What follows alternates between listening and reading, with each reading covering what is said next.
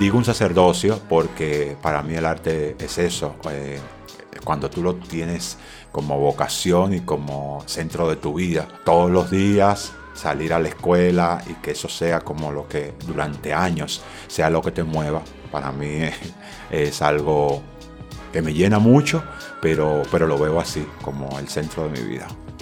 Hola, yo soy Vicente Santos y estás escuchando Gente Brava.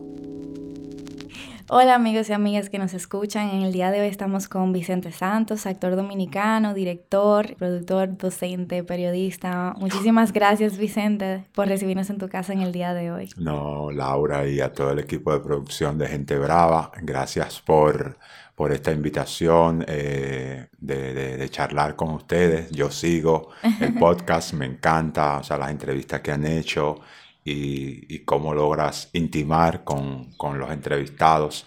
Me gusta mucho. Gracias. Y, además que te conozco de hace mucho, entonces es como muy especial por todos lados. Así es, el cariño es mutuo. Sí. Eh, Vicente, mira, en una entrevista dijiste que siempre quisiste actuar y mi curiosidad me guía hacia por qué la actuación, qué fue lo de la actuación que te llamó la atención, que, que sigues hasta el día de hoy como apasionado de ese arte. Sí, yo siempre digo que la actuación es como como el centro de, mi vida y como actor yo puedo hacer todo. Como actor yo he bailado, como actor he sido periodista, como actor he sido locutor, como actor he modelado, como actor... O sea, es como el centro. Es un misterio, yo no te puedo decir eh, que, ay, me levanté y, y quiero ser actor. Eso se dio natural. Creo que por eso digo que cuando tú vienes con algo, que uno nace con eso, en mi caso yo nací con eso, que lo desarrollé ya en un momento de mi vida donde tenía un poquito más de conciencia, donde yo tuve que tomar la decisión de decir, voy a estudiar a Bellas Artes gracias a una vecina que, que, me dio la oportunidad, pero también en la escuela, en el liceo, yo estudié en el Liceo Juan Pablo Duarte, en la Escuela República de Colombia, siempre estaba vinculado a los actos culturales. Eh, de la bandera, del Día de las Madres, de las fiestas patrias, todo. Busquen a Vicente. no, ahí yo estaba en primera fila. Conocí a Paula Disla y, gracias a ella y a esta vecina, eh, Bellas Artes. Y ahí ya fue como un camino de no retorno.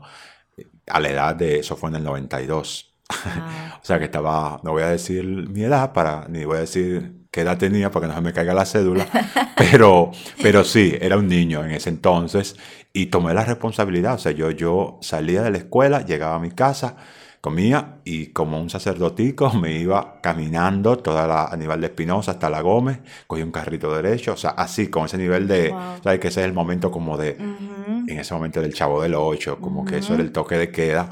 Digo un sacerdocio porque para mí el arte es eso. Eh, cuando tú lo tienes como vocación y como centro de tu vida, todos los días salir a la escuela y que eso sea como lo que durante años sea lo que te mueva, para mí es, algo que me llena mucho, pero, pero lo veo así, como el centro de mi vida. Qué bonito. La gente que te ha visto en cine, por ejemplo, y que te conoce a través del cine, mm, tal vez no sabe que vienes del teatro. ¿Qué tiene el teatro que no tiene el cine y viceversa? Para ti como actor y también como espectador, porque me imagino que has visto mucho cine y mucho teatro, ¿qué tiene el teatro que no tenga el cine y viceversa? Mira, vuelvo y vuelvo a la pregunta anterior de, esto de que como actor eh, yo hago eh, todo. El teatro tiene algo que es el, eh, un espectáculo en vivo, es eh, eh, arte vivo. Entonces hay una reciprocidad de energía aquí y ahora, que el cine se graba, es más técnico, se produce más, todo como más si se quiere, ¿no? Engañando al espectador. O sea, yo soy alto y te juegan a que tú eres más pequeño, eres del tamaño de la, de la otra actriz con un banquito, con tal. Y es como una ilusión que se crea. El teatro es lo que es y lo que estás viendo ahí. Entonces, es un arte que se puede replicar. Replicar, o sea, cada día es diferente. Yo no, no te puedo decir que cada función es igual, porque el público es diferente yo soy diferente porque un día que pasa ya tú no eres el mismo del día anterior. De la sociedad, de eh, las vivencias, todo te va permeando y cuando tú llegas a escena eres alguien diferente. Entonces la función es diferente.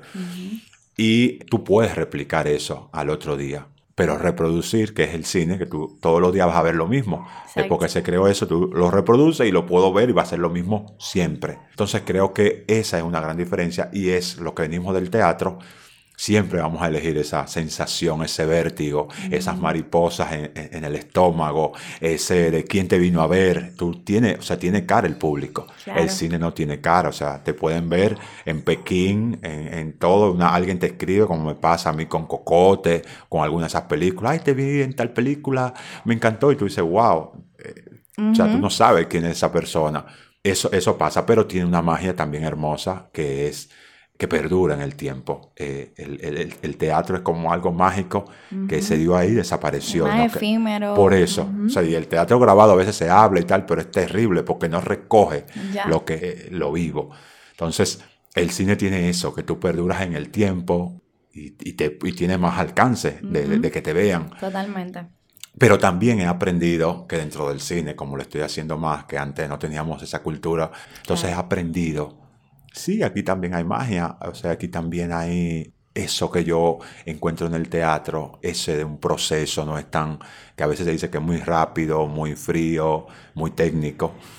Y lo he encontrado como al paso del tiempo, y tal vez porque tengo más oficio ahora en el cine, relajarme, decir, wow, qué, bien me siento, estoy sintiendo que estoy haciendo algo de verdad y, y latente aquí, aquí ahora como experiencia lo he podido sentir con Cocote, con Liborio, con Malpaso, con Miriam Miente, que son esas películas, si se quiere, más, que han tenido ese tipo de proceso.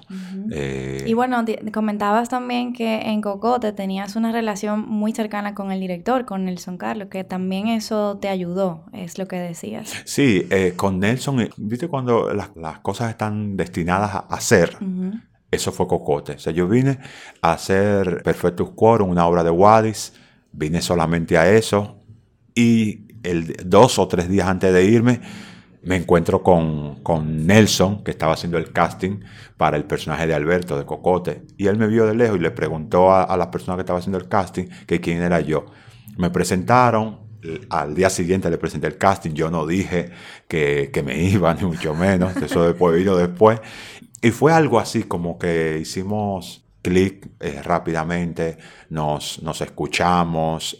Yo también noté en él un genio, o sea, una persona que la tiene muy clara, o sea, como desde lo que quería con su historia, el tiempo de madurez que tenía el proyecto ya en su mano y lo, y lo que en sí es Cocote, ¿no? Ese documento que nos retrata una situación o una realidad. Una realidad que ya casi no, no, estamos viviendo de nuestra cultura.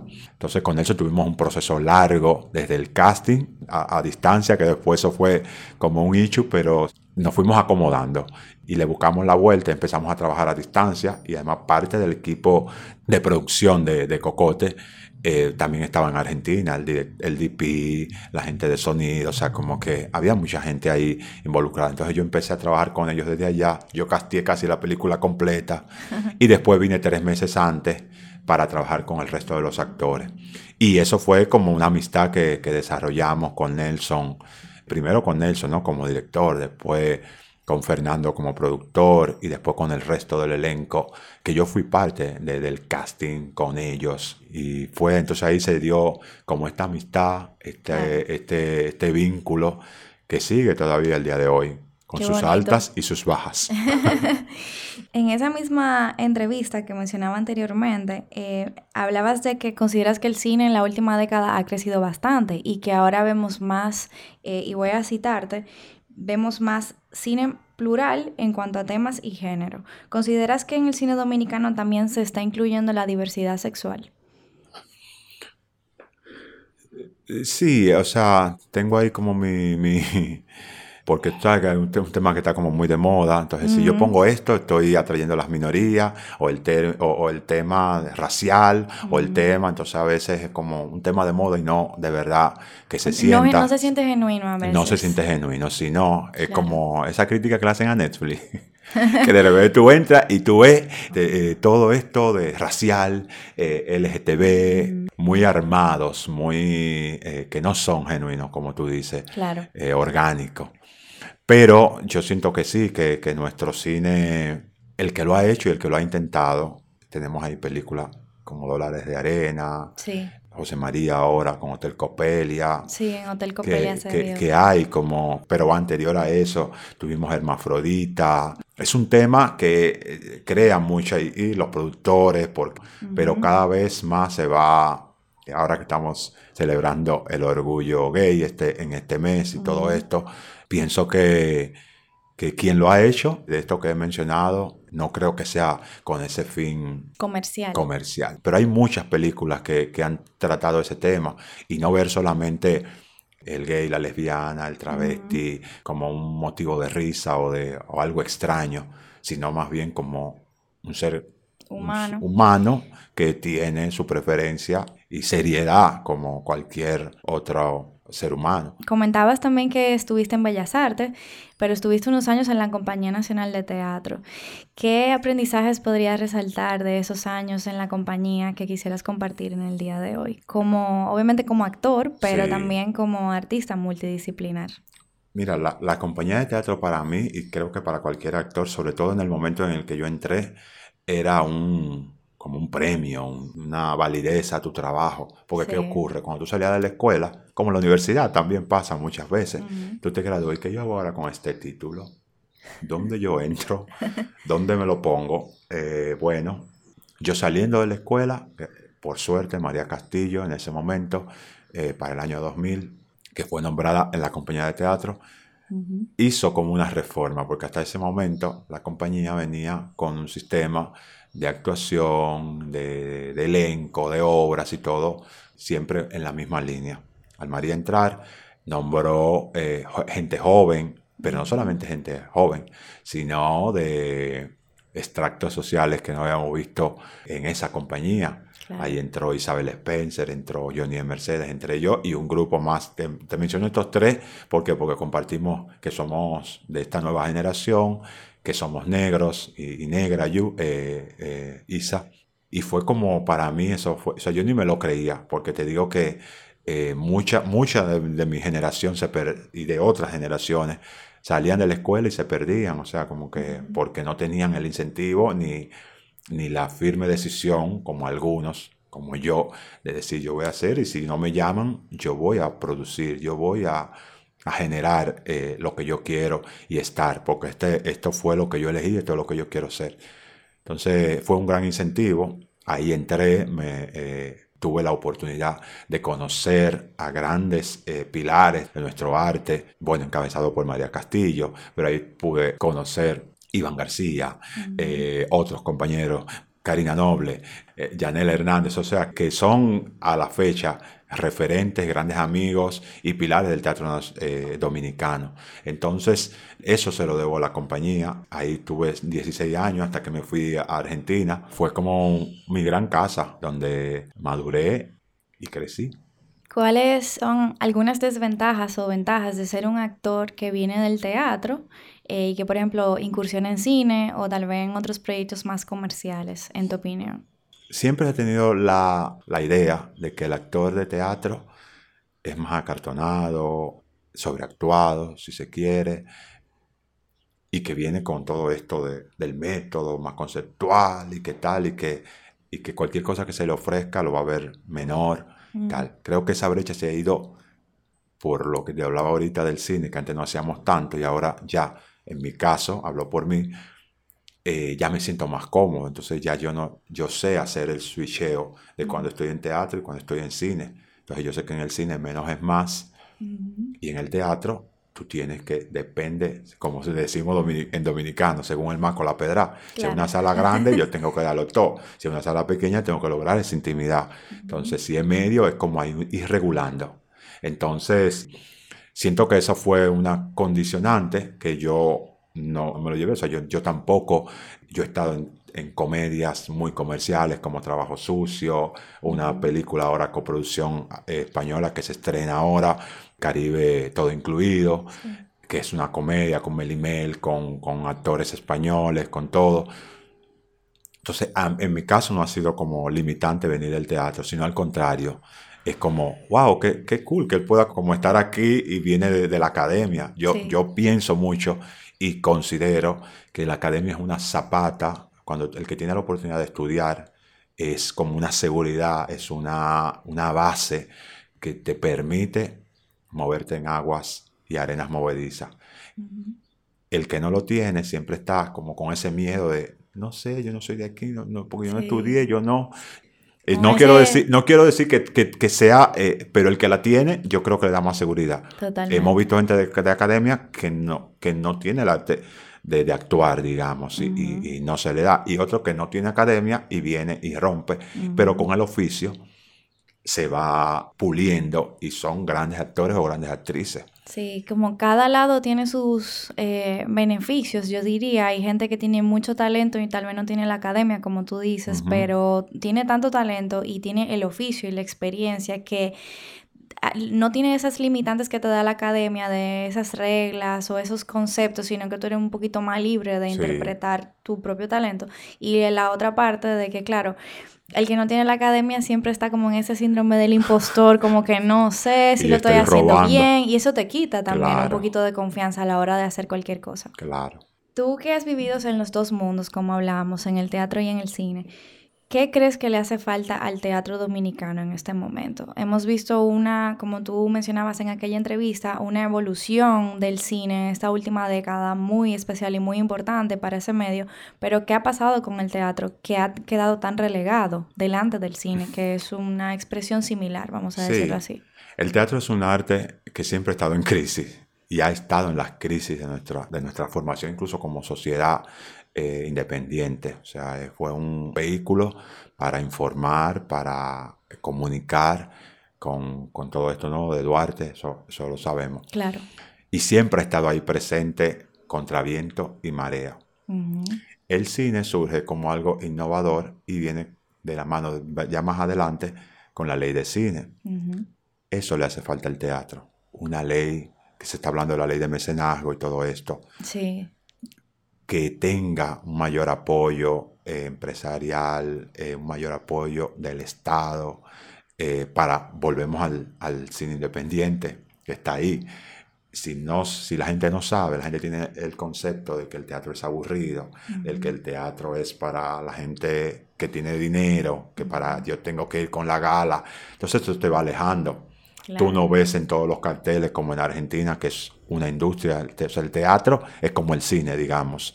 Hay muchos apoyos eh, del Estado, privado, incentivos a, la creación de todo tipo, no solamente del teatro, sino del teatro de, tal cosa, el teatro de objetos, el teatro físico, el teatro, el teatro musical, o sea, eso nos hace falta. Entonces lo que hacemos, lo que han hecho y lo que han mantenido el teatro, lamentablemente ha sido como o terminan, mueren pobres. Por eso te hablo del sacerdocio. O sea, porque tú estás entregando tu vida a algo que ya tú sabes de antemano por los anteriores que han, te han antecedido, valga la redundancia, no, no, no mueren ricos ni, ni esto da dinero, sino que yo me estoy inmolando para entretener, para sostener a través de, un arte que no tiene el valor que debería tener en nuestra sociedad. Entonces, eso le hace falta una ley, eso, por eso esa ley de mecenazgo que se ha cacareado mucho, en el teatro eso no existe. Yo tengo una obra y si yo no tengo un contacto en una empresa que me ayude o, pensando en las boletas, o sea, casi siempre terminamos debiendo o haciendo arte para, para nuestros círculos, o sea, nuestro círculo de amigos, familiares, y dos o tres gente que llegan y desaparecen después. O sea, tú tienes que siempre, ese, ese es el mismo común denominador.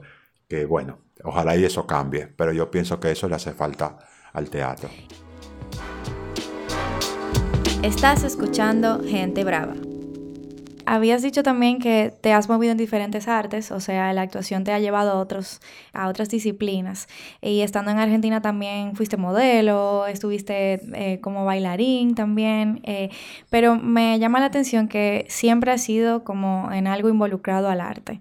¿Eso es algo que viene de tu entorno familiar? ¿Cómo nace esa, esa vena artística que tienes? Es que, pues te digo, es algo eh, mágico y se ha dado natural, pues no tengo nadie de mi familia eh, como con esas eh, inclinaciones artísticas. Mis hermanas que lo han dicho, una sobre todo que siempre quiso ser actriz, otra que canta, pero es todo así como son contadoras, psicólogas, entonces, pero militar, pero nada con, el arte. Entonces, yo soy el, primero de, de, tanto de padre y madre que está como en los medios y, en, esta disciplina. Entonces, no sé de dónde viene. Eh, eso fue como un don que se te puso y, me, ha guiado, o sea, pero es parte de mi accionar, es parte de, de mi vida, mi leitmotiv, eh, mi espiritualidad. Y, he tratado como de que todo eso vaya como en una coherencia y que sea lo que, lo que me guíe. O sea, yo no, no pienso que soy diferente. Me tocó, como mi hermana es militar y psicóloga y contadora, yo soy artista y, trato de hacerlo bien como lo hace ella, o mi hermano ingeniero y profesor, y, y así sucesivamente. Entonces no me siento especial. Sí soy especial porque hago lo que mucha gente quisiera hacer. O sea, yo conozco muchos abogados, muchos doctores, muchos médicos, como dice Giovanni Cruz, que quieren ser actores. Entonces, algo especial tiene esto. Pero hay que, tener, eso. hay que tener un coraje para dedicarse a eso, porque como yo te digo, el futuro es la incertidumbre eh, para un artista. Entonces nadie quiere eso, todo el mundo quiere llegar a una vejez con cosas seguras y eh, aseguradas. Bueno, lo mismo dije. Pero, pero, pero ahí quedó blindado, seguro y asegurado.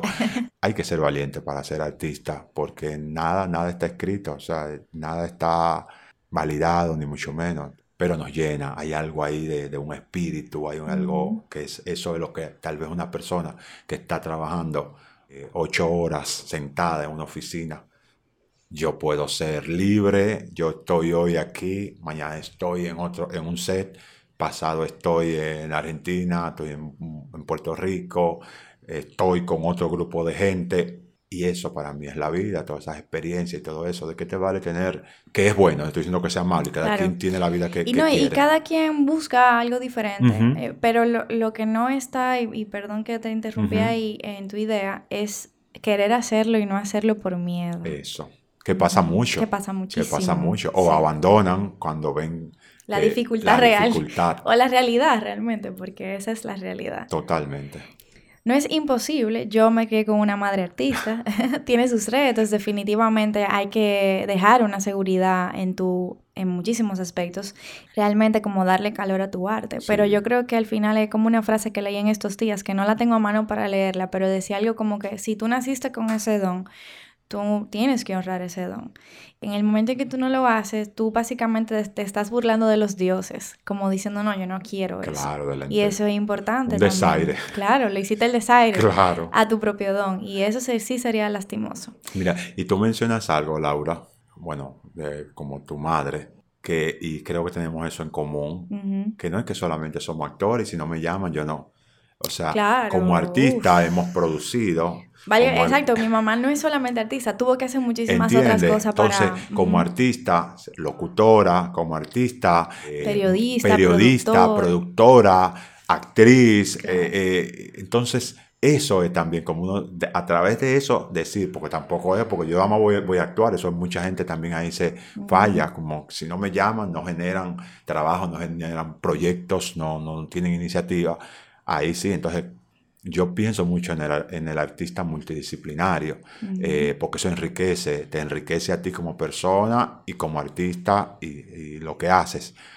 Así, con la misma seriedad que, que, que, tomé el teatro, me dediqué un tiempo a la danza, a, formarme con Juan Fidel Mieses, con Edmundo Poi, con Carol Marenco, talleres internacionales y siempre vinculado eh, a dónde puedo encontrar algo más, o sea, biodanza, o sea, todo, todo lo que me sirve, eso va sumando y da como resultado lo que hoy yo trabajo. O sea, yo trabajo con el cuerpo físico, el cuerpo espiritual y el cuerpo emocional y psíquico. Entonces, como todo eso está ahí y, el que ha tomado talleres conmigo se va a dar cuenta de que todo uno lleva al otro y están relacionados. Y hablando de danza también, eh, toda esa preparación te llevó a, hacer proyectos como ser coreógrafo de algunas canciones de Rita Indiana. ¿Cómo ha sido esa experiencia para ti, por ejemplo, trabajar con una artista como ella eh, y bueno, viajar el mundo también grabando videos, eh, bueno, en el escenario y sí. Rita es, y ahora que está en pareja con Noelia, que han hecho como una dupla interesantísima y he seguido el vínculo con ellas es como un escape. Eh, eh y los misterios para mí, como que ahí puedo volcar incluso otras cosas que, o sea, lo último que hice que fue Mandinga Times, ese video que lo grabamos en Puerto Rico, en, San, en Santurce, en plena pandemia. Como que pude ahí canalizar y hacer como catarsis de muchas cosas que yo tenía en ese, en ese momento que sigue, pero ahí fue como eh, algo eh, que yo no, no, no, no, te puedo decir. De hecho, veo el video y ni me reconozco. Era algo, no sé, como tomado mi cuerpo y todo. Y yo digo, cuando eso pasa, es porque ahí está pasando algo de, algo de verdad. En un aula vacía me acompañan marca blanca y negra superficie. El gemido antes de que me asfixie huele a agua de colonia y a artimaña. El producto de cifras imposibles que en su barco en un día calcularon. Mi sangrienta geografía subastaron. De esos gritos se acuerda lo invisible. No me aprendo lo que quiere devolverme al salón de los cepos encantados, donde reina el obtuso indiferente. No me enseña lo que quiere verme atado, extrayendo de mí su cruel cociente.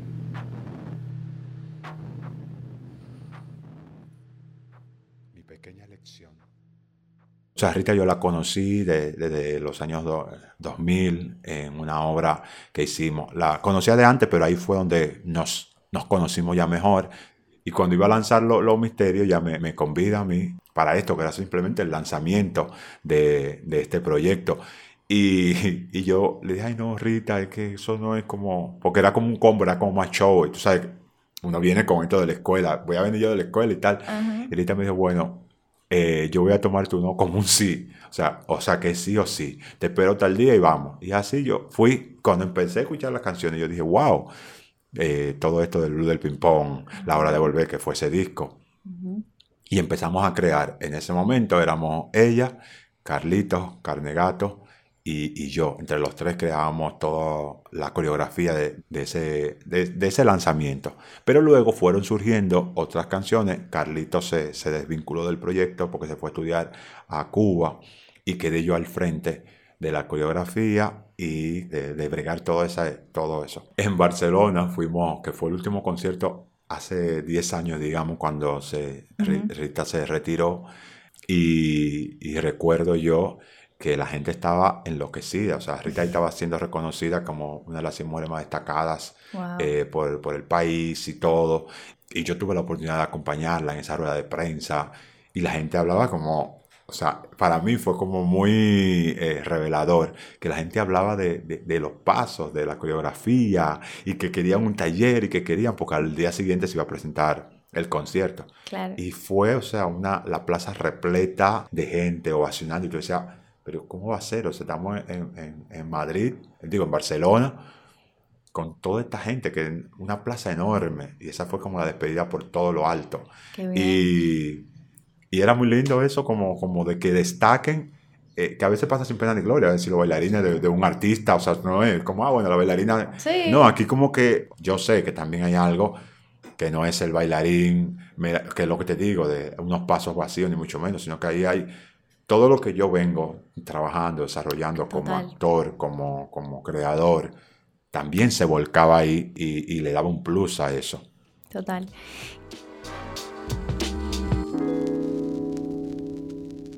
Hablando también del exterior, de, hablamos de Barcelona, pero también te formaste en Argentina. ¿Cómo fue esa experiencia para ti? ¿Lo recomendarías, por ejemplo, a otros artistas que exploren eh, fuera del país? Eh, yo que tuve la oportunidad de vivir fuera un tiempo, siento que lo que más pude, pude aprender, no, sino lo que más recogí fue referencias porque hay cosas que viviendo en una isla, lamentablemente, muy limitado y todos a veces el mismo círculo tenemos la misma referencia. Entonces, en el momento en que tú sales de aquí, pues yo creo que eso es lo que tú más recoges, otras cosas, otras cosas. Y eso se va volviendo lo que le llamamos creatividad, esa, ese menjunje de diferentes referencias. Eh, siempre digo que, cuando tú viajas te lees un libro, cuando tú vives en otro lugar, te lees una biblioteca, o sea, eh, conocer tanta gente con tantas historias, gente interesante, porque Argentina lo elegí por eso, porque es la capital, ¿no? Cultural eh, latina, si se quiere, como por excelencia, y sobre todo el teatro, que es como mi centro. Sí. Y yo llegué allá y me sentía como en Disney, eh, como con todo lo que había, como te, te comentaba antes de comenzar eh, esta entrevista, de, de, todo lo que hay para ver, para hacer, para, para sentir, para conocer. Y yo lo aproveché al máximo. O sea, yo, de esas referencias que tú eh, hablas, una de las grandes referencias para mí que hizo un antes y un después, sobre todo en la dirección y también como actor, eh, creador, fue mi, contacto con Cristóbal Jodorowsky. Wow. Eh, yo pertenecía a su compañía, todavía tengo vínculo con él, lo conocí, eh, resaltó mi trabajo y eso también me hizo, que es también lo que hace, como uno validar un poco más lo que nosotros tenemos aquí, porque siendo una isla es tan sólido, o sea, sobre todo la enseñanza que yo tuve en teatro, que pude defenderme, porque llegué a Buenos Aires con, una, con un firme propósito era expandir mi, horizonte como, como, artista profesional. Llegué tocando puertas, eh, haciendo cositas, o sea, como un, si se quiere, si tú lo ves, era como un retroceso. Sí, pero yo sabía, comenzar de nuevo. Yo sabía que eso iba a tener su fruto a, lo largo. Y fue así. Y, me enfoqué en, no ver todo eso como un bajón de nivel ni de nada sino como una experiencia nueva, algo rico que me iba a enriquecer a mí como persona y como artista. Y empecé y a darme la oportunidad de volver a hacer, de recomenzar, que a veces uno, no, aquí en la isla donde no se da ese chance de, cerrar y decir, déjame comenzar de nuevo, porque esto no, es lo que va. Entonces yo me fui a un momento que no estaba mal, yo, yo esto, tomó a todo el mundo de sorpresa, gracias a Dios, yo fui como loco, me fui y, no me arrepiento. Sufrí mucho porque me fui bien lejos, como te dije, me fui ya grande, con 32 años. Sí, eso te iba a comentar, que también no te limitaste por tu edad, que aquí en República Dominicana siento que tenemos esa limitante de la edad, no es que ya yo tengo 30, no es que ya yo tengo 35, y como que nadie se atreve a hacer cosas nuevas después de una edad. Lo, cosa que yo me lo encuentro totalmente equivocado porque lo vemos mucho en otros países, que la gente, muchos artistas que se atreven, a veces son late bloomers, o sea, empezaron a los 35, 40 años y son buenísimos. Sí, sí. Yo, yo, eso no fue una limitante para... Yo ni lo pensé. Después que yo estaba allá, fue, yo dije, ay, pero espérate. Como que, pero ya yo estaba metido en el, en el bollo. Claro. Y, y, y, yo dije, no, vamos a salir de aquí airoso, o sea. Claro y mis compañeros que me acompañaron en esa etapa, que gente que conocía ya, gente que, que, ya conocía desde aquí, te pueden dar fe de eso. O sea, yo, yo no me dormí, yo salía, yo estaba, como se dice, cuchillo en boca, eh, tirado a la calle, o sea, desde que amanecía buscando y enriqueciéndome, pero no pensando en, en Vicente crecer, ni mucho menos, sino yo siento que yo era embajador de, República Dominicana. Yo era también un, vehículo para traer eso, ese conocimiento también, que lo, hacía, venía y daba talleres de cosas que iba aprendiendo, todo lo que lo nuevo que iba, que iba conociendo, la biodanza, todo como que de, de ir enriqueciendo mis técnicas y lo que yo tenía como artista y lo pasaba a compañeros y a compañeras. Como que todo eso ha sido, todas esas referencias de las que tú hablas, están ahí. Y yo digo, wow, como crecí, no me quedé con, con estos límites tan claros que tenemos. Buenísimo. En tu opinión, ¿qué le espera al arte este año y bueno, el año que viene si seguimos en pandemia, cómo vamos? Como yo te dije, el teatro es un arte de crisis. O sea, yo siento que va a rebasar esto. hemos, yo tuve la oportunidad en pandemia, o sea, cuando, cuando estábamos en plena incertidumbre, de hacer un espectáculo que se llamaba Toque de Queda, mm. hablando de todo esto. Y tuvimos, oh sorpresa, que creíamos que no lo iba a ver nadie, lo iba a ver nuestros familiares Tuvimos como tres meses haciendo la obra cada sábado, porque cada sábado era, ay, no, el sábado que viene traigo a fulano, ay, que eso que la gente terminaba llorando. Tratamos de una u otra forma de buscarle la vuelta. Eh, y yo siento que de las crisis se sacan cosas buenas, que esta crisis tal vez nos ha puesto, nos ha sacado de nuestra zona de confort, de, de lo que ya veníamos y que todo era así. De repente el mundo cambió, pero de verdad, como que a veces uno dice, ay, esto cambió, ya no es como antes pero era lo mismo que antes, o sea, era lo mismo y había cierta seguridad. Pero ahora de verdad, o sea, eh, hay una pandemia, nosotros atravesamos una pandemia, estamos, pero no sabemos si vamos a llegar a Go. Entonces... Eh, en mi cabeza, en este momento ya no iba a existir más COVID. Entiendo, y estamos adentro. Entonces, eh, yo pienso que todas estas tecnologías, todo esto va a hacer de una u otra forma que el arte evolucione, se cuestione y se reedifique. Hubo un, un, respirito y, salieron. O sea, estoy también creando una obra que si todo sigue bien, vamos a estar en el escenario con La Mujer Puerca, que es una obra que estoy dirigiendo ahora también con, con Judith Rodríguez y Stuart Ortiz, que está ahí, y Betania Rivera asistiéndome. Entonces, y hay muchos compañeros que están haciendo y que están creando que eh, eh, un año atrás no sabíamos que íbamos a estar por lo menos en ese Entonces, es, ha sido difícil, ha sido fuerte, pero como estamos acostumbrados a vivir en crisis, no nos sorprende. Claro. Eh, Vicente, para terminar te voy a hacer algunas preguntas a propósito de un proyecto del que formo parte, que se llama La Gran Pregunta. Recientemente hicimos una docuserie sobre la felicidad y voy a invitar a todos los oyentes que en este momento nos escuchan que visiten el canal de YouTube de Carolina Santana. Ahí pueden encontrar la docuserie completa. Te voy a hacer algunas preguntas sobre felicidad. De, de eso va el tema. ¿Qué es la felicidad para ti? Mira, la felicidad es relativa, la felicidad es como uno estar tranquilo haciendo lo que, lo que a uno le gusta. O sea, yo me siento feliz porque hago lo que todos han querido. Me llevó Gloria Trevi, lo que todos entenderán. Eh, pero, perdón, fue como así. Sí, pues, un canal de fuera. Sí, si me voy a lo que es la enseñanza de la biodanza, es una coherencia entre lo que digo, pienso y hago. Mm. Entonces, cuando esos tres aspectos en tu vida y todo están, o sea, yo no me siento que estoy en ese, estoy en ese camino. Pero si tengo una felicidad, siento que hay, que hay, que hay digamos, eh, etapas, o, o, sea, la felicidad suprema, que tú dices, wow, soy, no, no, pues tenemos, eh, cuando se va un ser querido, esa felicidad, ¿no entiendes? Hay una felicidad que yo siento que puede ser entender el todo, como es, es el mundo. Si alguien se fue, no es que se fue, sino que está en otro, en otro plano y eso no me afecta ni es un dolor para mí. Si no tengo el trabajo o el proyecto, que eso no sea una tristeza, sino no era para mí.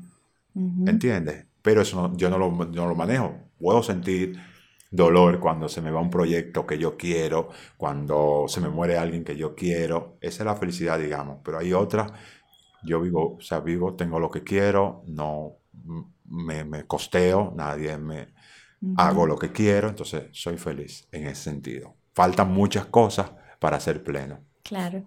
¿Cómo, ¿Cómo se siente tu felicidad en el cuerpo? ¿Dónde, ¿En qué parte del cuerpo la sientes? En la hoja, o sea, ahí se refleja, o sea, como los dientes, como salir ahí, pero también el corazón, en mi caso, el baile, o sea, eh, cuando yo estoy bailando es porque Siempre bailo, aún triste, pero es como un escape yo siento, cuando estoy bailando estoy feliz. Y siempre estoy bailando. ¿Cuál ha sido tu mayor eh, arrepentimiento y tu recuerdo más feliz? Mira, mayor arrepentimiento yo creo eh, que uno se pierde muchos momentos con la familia, con, el entorno familiar, como que uno lo da por hecho, ah, mis hermanos, mi mamá, mi papá, están ahí, están ahí siempre, y tú no, no los valoras, eh, no le sacas todo el provecho como que tal vez he visto en otras familias. En el caso de la mía, que tal vez éramos más independientes, ahora con la pandemia y con otras cosas que han ido pasando, estamos más, como más cerca. Y se aprecia tanto, o sea, es como, como, como tan lindo todo eso. Como que estamos más cerca, pero hay algunos miembros de la familia que ya no están porque han muerto. Como qué lindo hubiese sido que eso se hubiese dado, se hubiese generado en ese momento.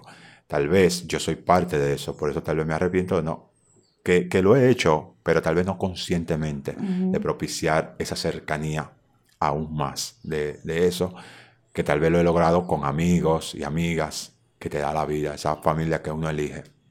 O sea, y tú iba a decir que también es familia. Es familia. Es una familia Es familia. Entonces yo digo, esa familia biológica y con la que tú te formas y vives mucho más tiempo. Claro. Entonces, como que hubiera sido mucho mejor.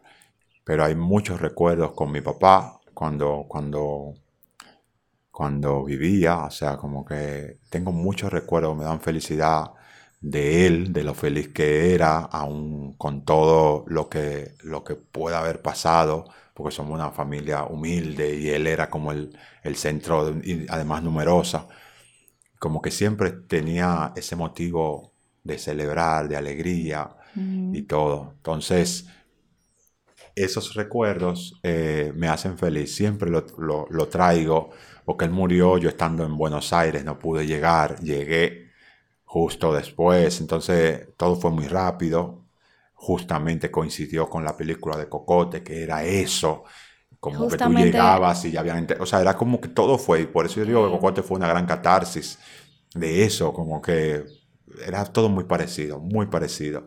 Y eso como que siempre me alegra como momentos y con mi hermana o mi hermano siempre estamos, ay, eso lo diría mi papá, jaja, y nos, reímos. Entonces me da mucha felicidad como eso recuerdo. Entonces yo creo que, no sé si contesto tu pregunta. 100%. ¿Cómo es un día, eh, un día normal para ti? ¿Cómo sería un día perfecto para ti? Mira, un día normal para mí es yo despierto temprano, casi siempre me quedo ahí como, no me gusta como tirarme, que lo que... No, a mí eh, tampoco. No, entiende, como cuando eso está, de hecho yo, si eso pasa, yo la noche anterior dejo todo para tener ese momentito de despertar, respirar y como registrarme como estoy, que ok, vamos arriba. Entonces, que como no da por hecho que desperté y estoy ya en, la faena, no te voy a decir que hay días que, eso pasa. Claro, claro. Entonces, ese día normal, arranco, estoy haciendo conciencia como de, de, desayunarme bien, como es, ese le doy como sumamente importancia. El entrenamiento en mí, o sea, como que siempre está ahí latente. Los ensayos, soy muy de, de, buscar como hablar con los amigos, ya, eso como que siempre estoy, y, y, la familia, hasta que, hasta cierto punto, ese es como el día normal. El día ideal para mí eh, puede ser haciendo cosas que no, que no sea de lo normal, como esto, por ejemplo, hoy es un día hermoso porque tengo la oportunidad de que nos conocemos los tres. Este es un día especial donde, donde puedo estar con gente querida, donde puedo compartir, donde puedo dar de lo, de lo que tengo y donde pueda recibir de lo que tienen. Entonces, pero yo siempre trato de que mis días tengan eso. O sea, por más difícil que sean, busco. Soy, soy muy resiliente, muy como la energía, pienso mucho en eso, y lo dije ahorita, o sea, somos lo que atraemos. Entonces, si por más difícil que esté la situación, yo trato de buscar el humor, trato de eso, como es que el humor salva y sana. O sea, si tú haces reír sin proponerlo, y yo tiendo mucho a eso, como, como a recurrir al humor, al baile, eso ha sido como una gran terapia. Entonces, cuando eso está, son días especiales. Qué lindo. Eh, bueno, para terminar, Vicente, eh, ha sido una gran conversación, así que te agradezco. Un consejo final que le pudieras dar a un joven o una joven que quiera incursionar en el teatro o en el arte de forma general, ¿cuál sería? A mí, a mí me quedó eh, de una artista llamada Moria Kazan en Argentina que dice, yo, yo no soy nadie para dar consejos. Yo puedo, de a través de mi experiencia, decir lo que a mí me ha funcionado y si a alguien le puede funcionar, que le funcione. Primero que nada es como escuchar lo que tú quieres, por encima de todo lo que crea tu familia, crea tu entorno, o sea, lo que tú como ser humano quieres. Luego perseguirlo, trabajar por eso, O sea, no es que perseguirlo, es que me acuesto y lo pienso y lo pienso y eso llegará. No, en acción, donde hay que ir a estudiarlo, dónde, qué sacrificios tengo que hacer, eh, formarme, eso, eso vendría a ser. Y luego la, la, la, perseverancia, o sea, no que al primer fracaso, eso no es, tú ya me lo dijeron y ya. No, a veces hay 10.000 fracasos y todo eso es de parte de tu aprendizaje. Entonces tú llegarás en algún momento, porque te digo que eso ha sido lo mío, mucho, mucha cerrada de puertas, muchas eh, desilusiones, mucho eh, no, muchos fracasos, mucho, muchas salas vacías, mucho, o sea, salas vacías en que último espectáculo y llegó dos gente, o, espectáculos que no llegaron porque no hubo presupuesto, pero hoy mal que bien yo estoy eh, cosechando todo eso que sembré, eh, toda esa incertidumbre y todo eso, y se puede, o sea, llega un momento en que, en que el sol sale y, todo eso queda como, como recuerdo, enseñanza. Entonces, lo que tú crees que es una patada puede ser un, impulso para avanzar. Entonces, eh, yo lo veo así. Y, pero eso lo puedo ver ahora. Entonces, creo que eso le puede funcionar a otra gente. Bueno, qué lindo. gracias, Vicente. Ay, no, gracias a ti. Por este momento y por recibirnos en tu casa. Siempre, aquí están a sus órdenes.